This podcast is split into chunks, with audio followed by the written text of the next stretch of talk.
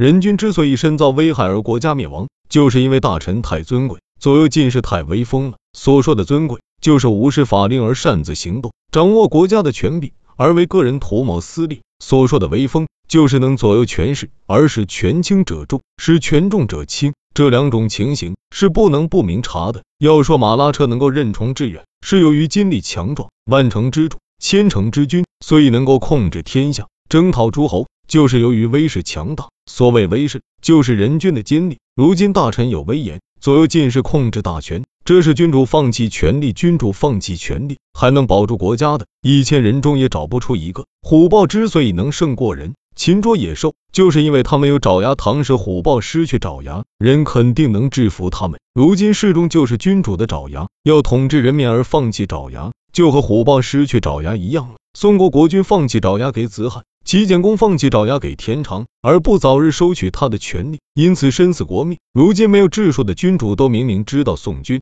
齐简公的失策，而不觉察自己的过失，就是不知考察事物发展规律的原因。况且法术知识与当道掌权的大臣是绝不相容的。为什么这样说呢？君主有了法术知识，大臣就不能独断专行，左右进士也不敢卖弄权势，大臣和左右进士的权势都没有了，君主的治国之道就明朗了。可是现在却不是这样，当到大臣掌权得势，擅自行事，以谋其私；左右进士勾结党徒，营私舞弊，以制服疏远他们的人。这样法术知识何时才得禁用？君主何时才得决断？所以法术知识一定被任用，和当朝权臣又是势不两立。法术知识怎能不危险？所以君主如果不能斥退大臣的非议，而且不为左右进士的称颂所迷惑，自己能够决然推行法治，而法术知识怎么能够冒着死亡的危险进言呢？这就是国家之所以无法治理的原因。英明的君主考核功劳而授予爵禄，根据才能委任官职。所举的人必须贤良，所用的人必须能干。贤良能干的人被禁用。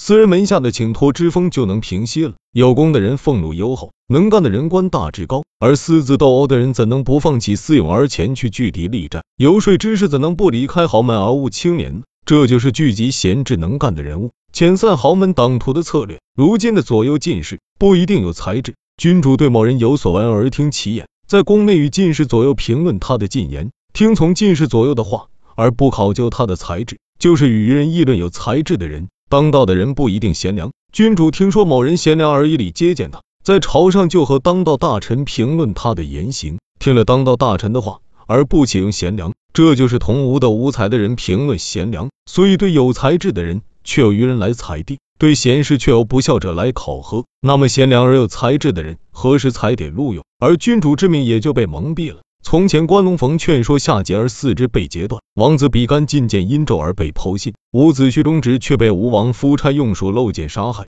这三个人作为人臣来说，他们并不是不忠，他们的进谏并不是不对，然而不免于死亡的祸患。这是君主不考察贤智之言，被愚昧不孝之人蒙蔽的祸害。如今君主不肯请法术知识，而听从愚昧不孝之臣的意见，那么贤智之士谁敢于向三位因进谏而死的危险？而献出他们的智谋和才干，这就是国家之所以混乱不治的原因。